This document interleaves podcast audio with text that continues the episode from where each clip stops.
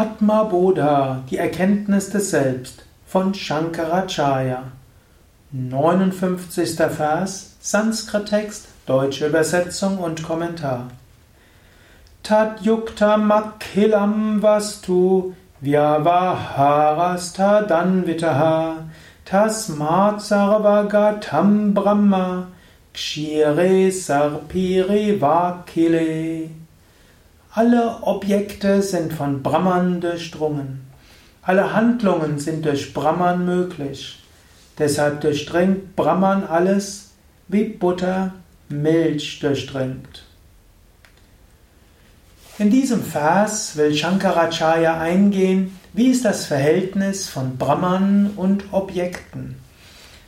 Wenn man im Normalbewusstsein ist, sieht man ja nicht ständig Brahman, sondern man sieht Dinge, man sieht Steine, man sieht Blumen, man sieht Vasen und Kerzen, man sieht Menschen, man sieht Tiere, Vögel, man sieht Computer und Abfalleimer, man sieht Schönes wie auch weniger Schönes.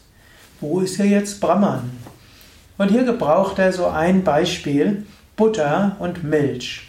Hm, ja, natürlich, ich bin Veganer und trinke keine Milch, esse keine Milchprodukte und so weiter. Trotzdem in der indischen Mythologie werden immer wieder Milchanalogien auch gebraucht, weil das alte Indien war eben auch eine Landwirtschaft, auch eine Viehwirtschaft. Gut, ja, wenn du Milch hast und hm, willst daraus Butter gewinnen, dann wie, wo findest du die Butter? In welchem Teil der Milch ist die Butter? Wo ist die Butter? Du könntest gucken, ist sie am unten oder oben, links, rechts, wo ist die Butter? Die Butter ist überall. Wenn du dann ausreichend die Milch quirlst, nachher bleibt, kommt Sahne, aus der Sahne kommt irgendwann Butter. Wo ist die Butter? Sie ist in der ganzen Milch. So ähnlich, wo ist Brahman? Ist Brahman im Herzen? Ist Brahman im linken großen Zeh? Ist er hier? Wir sagen zwar, geh ins Herz und dort findest du Brahman, aber letztlich alles ist eine Manifestation von Brahman. Brahman ist das Substrat hinter allem. Brahman ist überall. So sagt er hier, alle Objekte sind von Brahman durchdrungen. Alle Handlungen sind durch Brahman möglich. Deshalb durchdringt Brahman alles, wie Butter die Milch durchdringt. Er sagt auch hier, alle Handlungen sind durch Brahman möglich. Ohne Brahman gäbe es auch keine Handlungen.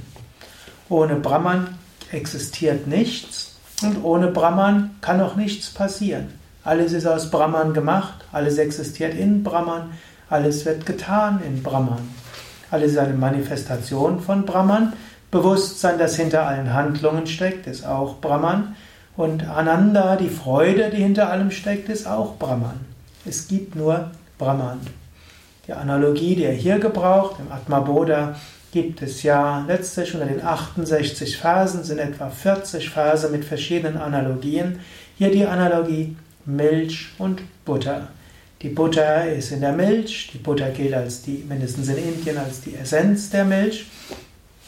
Und ohne Butter gibt es auch keine Milch. Aus der Butter, aus der Milch kommt die Butter und die Butter ist wichtiger, wichtiger Teil der Milch. Ähnlich, das ganze Universum ruht in Brahman. Brahman ist die Essenz des ganzen Universums. Brahman kann überall erfahren werden. Und wenn du dein Bewusstsein quirlst in der Meditation, erfährst du dieses unendliche und ewige Brahman. Mache dir das wieder bewusst. Meditiere wieder darüber, handle daraus. Wenn du vielleicht gleich einen Moment in die Meditation gehst, mache dir bewusst, ich bin Brahman, Aham Brahmasmi. Alles ist Brahman, Sarvam Kalvidam Brahman.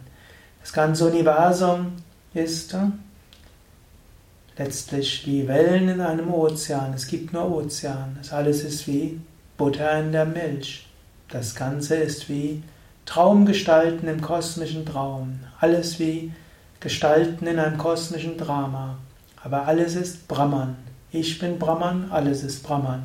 Erfahre das in der Meditation und auch zwischendurch, wenn du mal auf irgendetwas warten musst oder wenn es irgendwo etwas gibt, wo du gerade nicht voll gegenwärtig sein musst, spüre.